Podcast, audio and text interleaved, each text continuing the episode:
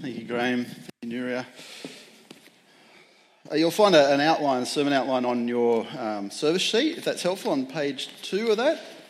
Maybe that might be something to help guide you. It's great to start a new series on the, the Gospel of Mark, uh, the shortest Gospel, uh, most likely the earliest written, and uh, really so much action happening in. So let me pray as we open God's Word together. Uh, Heavenly Father, thank you for your word, and uh, I pray that you would help me to speak your truth today.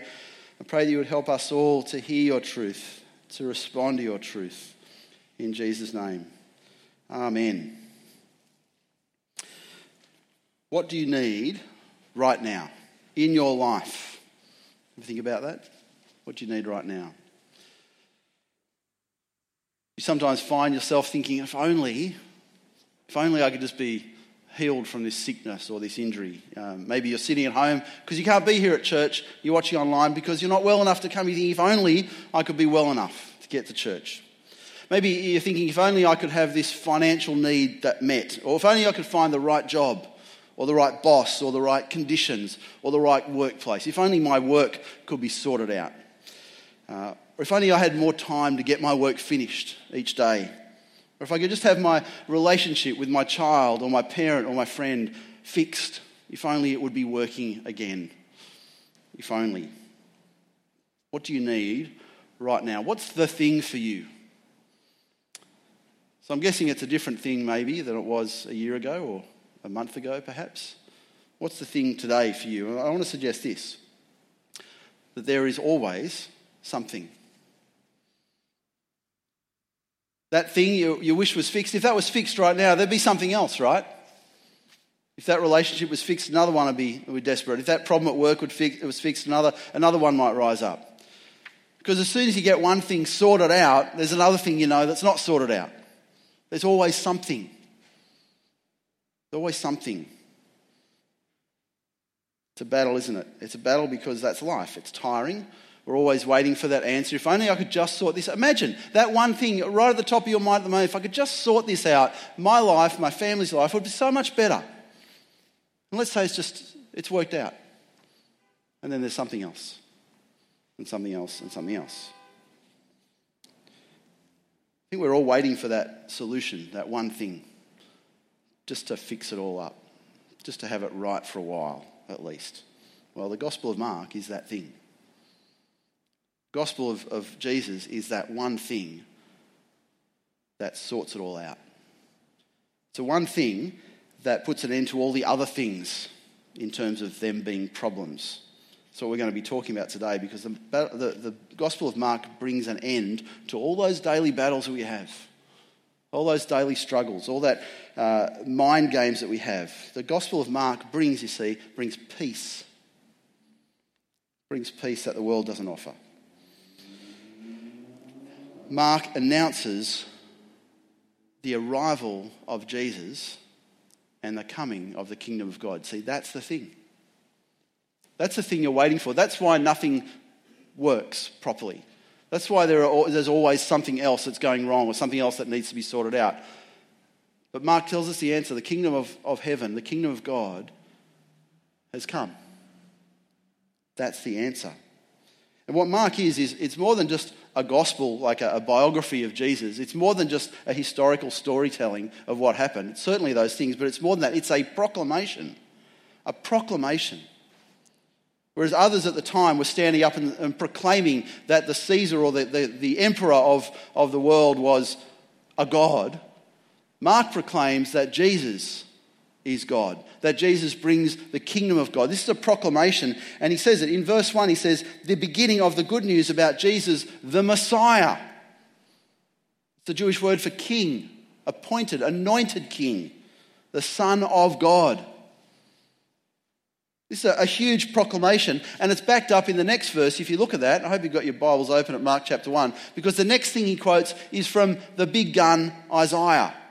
He doesn't just quote from any prophet, but he quotes from Isaiah the prophet. That this is the guy, this Jesus is the guy that Isaiah said was coming. Everyone knew Isaiah. Isaiah's prophecy went from before uh, the, the uh, exile of Israel, during the exile, and after the exile. Everyone knew Isaiah. And he says, This is the guy Isaiah pointed to.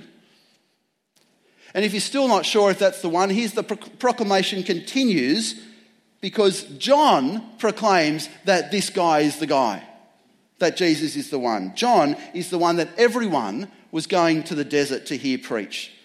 Imagine a, a speaker that's so good, it's out in the desert, he lives in the wilderness, people go out there to hear him speak. He's that good. And everyone went. It's in verse 5, it actually says, the whole Judean countryside and all the people of Jerusalem went out to him. Confessing their sins, they were baptized by him in the Jordan River. Now, think, come on, all of the Judean countryside, all of all the people of Jerusalem, probably not all, a bit of exaggeration, but Mark's giving us this scope that's like he's so popular. There was no one that didn't know of John, just like there's no one that didn't know of Isaiah. And both of these guys point to Jesus.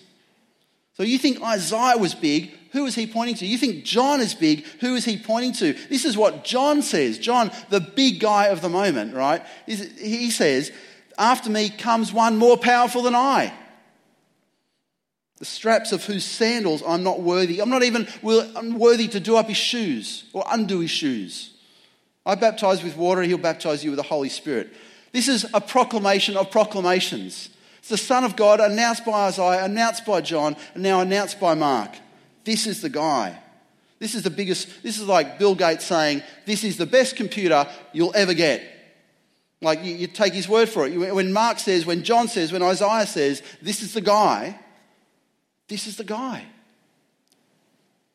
Jesus is the one we've all been waiting for. And what happens next is the continuing flood of Jesus' huge arrival. We didn't even get to the end of chapter 1. We left off one story. But just in this chapter so far, we've had a proclamation of who he is. And then Jesus is baptized, and the, and the Holy Spirit himself appears in the form of a dove. And the voice of God announces, proclaims from heaven, This is my Son. Of the Father, Son, and Holy Spirit, all there for this proclamation. And then Jesus is taken out to the wilderness, and who's there? The devil himself appears on the scene to tempt him. And then Jesus uh, comes back to civilization. He picks up four disciples who just leave everything and follow him. He meets a man with an unclean spirit. He commands the spirit to go. The, command, uh, the, the spirit shrieks and leaves just like that. He goes to the, one of the disciples' house. His, his mother in law is sick. He heals her just by touching her. Someone had to, had to serve them. So, you know, touch. She's back just like that. It's not like a recovery, just like that. The evil spirits are gone, just like that. The, the mother is healed.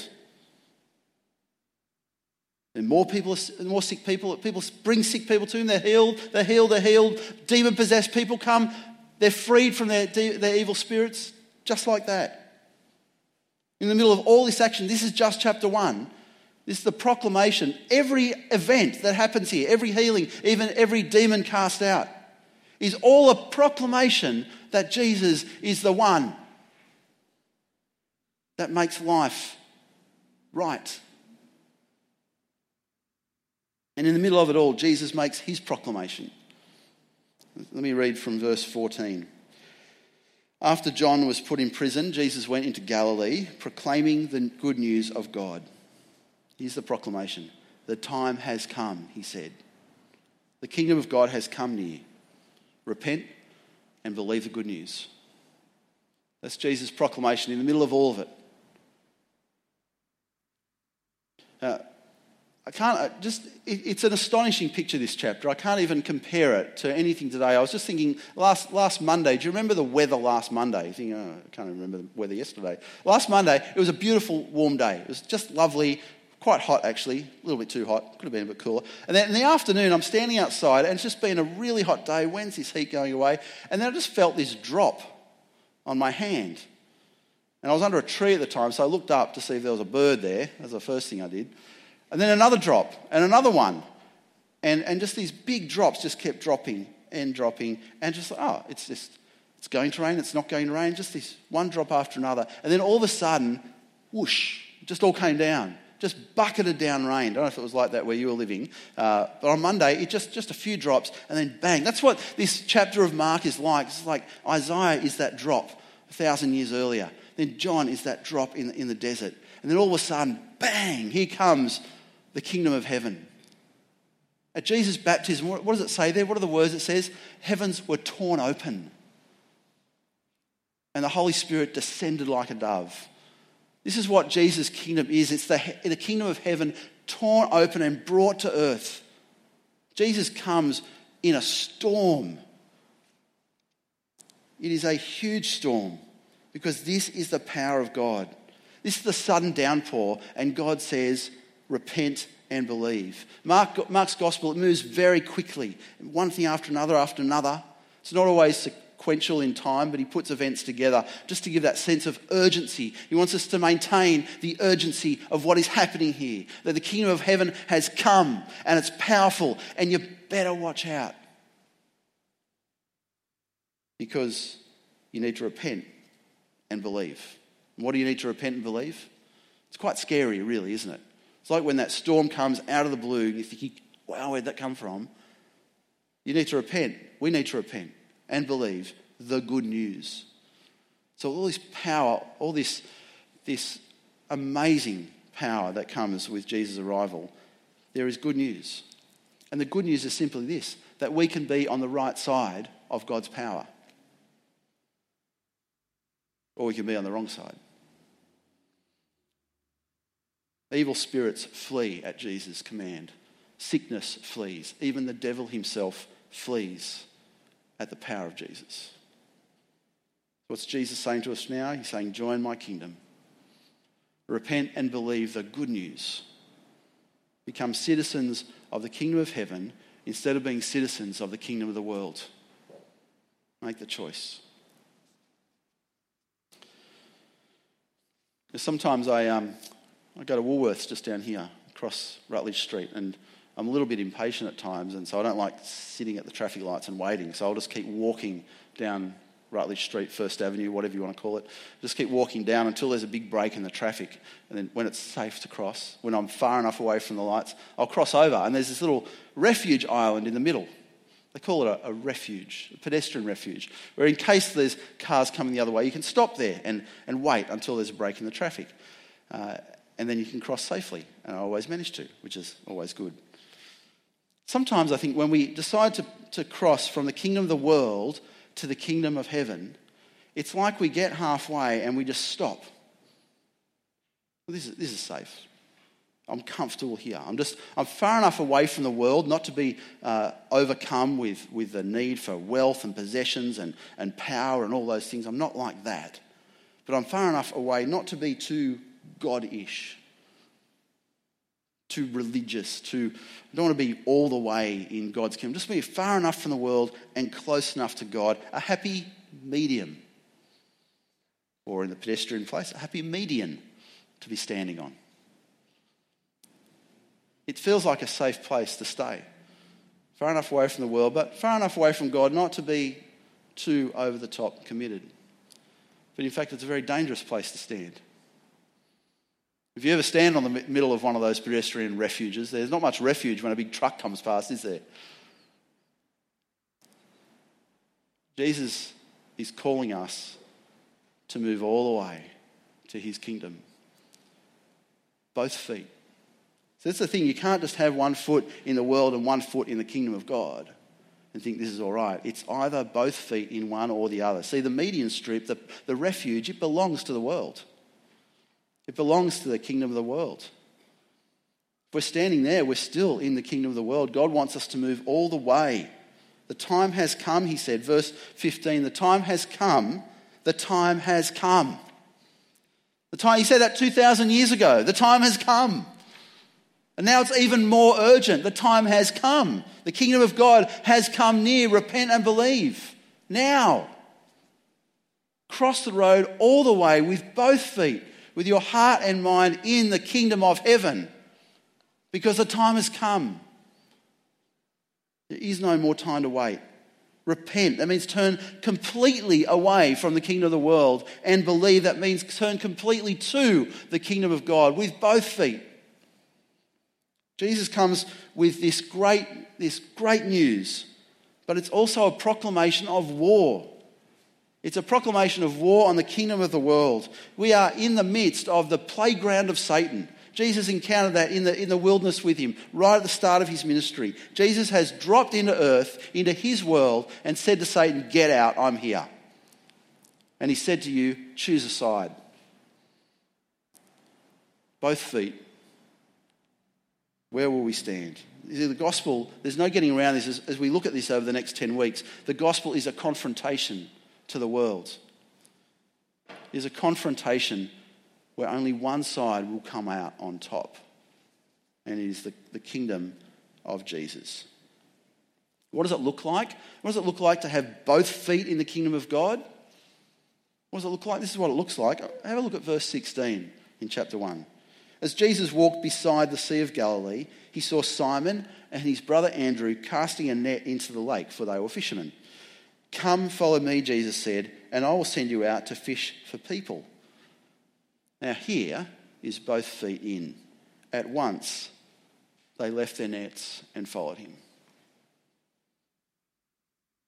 I think they jumped over that road from one side to the other. They were there. He picks up James and John in the same way. They left their father Zebedee in the boat and just went and followed him, wholehearted, both feet in. As we lead up to Easter over these next 10 weeks, for all of us, if we're believers, if we're doubters, if we're Christians, if we're seekers, Mark's gospel challenges us to choose the kingdom of heaven with both feet. We need to decide who holds the power, who has the future in their hands, who is Lord, who is King, who is the Creator. Because one every day, every single day, Satan is dragging us into the wilderness to tempt us, to test us, to encourage us to choose the kingdom of the world a temporary kingdom that's not going to last. We need to decide. So I want to ask this final question. And remember the first question we asked uh, today. The first question was, What do you need right now? What do you need right now? What's the one thing you just want fixed like that? Well, let me ask you another question, which I think is the answer to the first question. What do you need right now? I think the answer is here. Why are you here? Why are you here on Sunday? Is it not partly to remind us that the kingdom of God is near? Isn't that why we're here? Isn't that part of why we're here? Isn't it partly to remind ourselves that we live every day in the kingdom of the world, but we don't belong to the kingdom of the world? Don't we need that reminder when we meet together today? To remind ourselves that God's kingdom is where we are citizens, where we, are, where we find hope and life and eternity? and isn't partly because we are dissatisfied with the life this world has to offer. So often we try to keep focusing on the positive things of the kingdom of God, which are very positive, a lot of good things, but we forget to focus on the negative things of the world. We are dissatisfied. That's why we're always wanting one more thing solved, one more problem sorted out. Relationships, family, finances, if I could just get this right. But it's never right which leaves us every day dissatisfied with the kingdom of the world, which is exactly how God wants us to feel about the kingdom of the world. Because he wants us to remind us that the kingdom of heaven is complete. This is, where, this is why we come together on one of the many reasons we come together on a Sunday to worship God. Because we find satisfaction in Him that the world never offers. The good news is that God's powerful kingdom has arrived and that we can be a part of it. It is the one thing. If you're still looking for the one thing, this is it. And maybe you find yourself wandering in the desert or standing on the middle of that road, wondering if you should go back or cross all the way. Maybe you've never stepped out. I want to pray for us now, wherever we stand. I wonder if you'd like to bow your heads with me. Um, and love, love to pray for, for each of us. We're in different circumstances in our life. So I want to pray for those who are uh, faithfully following the gospel and uh, loving Jesus and living in his kingdom and finding it hard. And I want to pray for those who have found it difficult to, to get out and cross that road because the, the world is uh, not the easiest place to leave.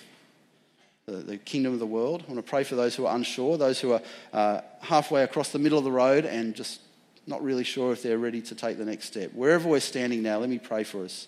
Heavenly Father, please remind us this week that the kingdom of heaven has come near in you. Remind us every time we find ourselves frustrated or disappointed or dissatisfied with the world that you are offering something better, something complete, something eternal. That every day as we face the confrontation with this world, you are the answer. And Father, as we read through this Gospel of Mark, may you help us. Help us to keep seeing that, that confrontation with the world, that we might be able to make a clear choice, a clear decision on where we choose to stand with both feet. I particularly pray for those uh, here today or listening online who may not have made that step all the way across. Lord, be with them. Help them in that time of decision making. May they be uh, blessed by your peace. I pray this all in Jesus' name. Amen.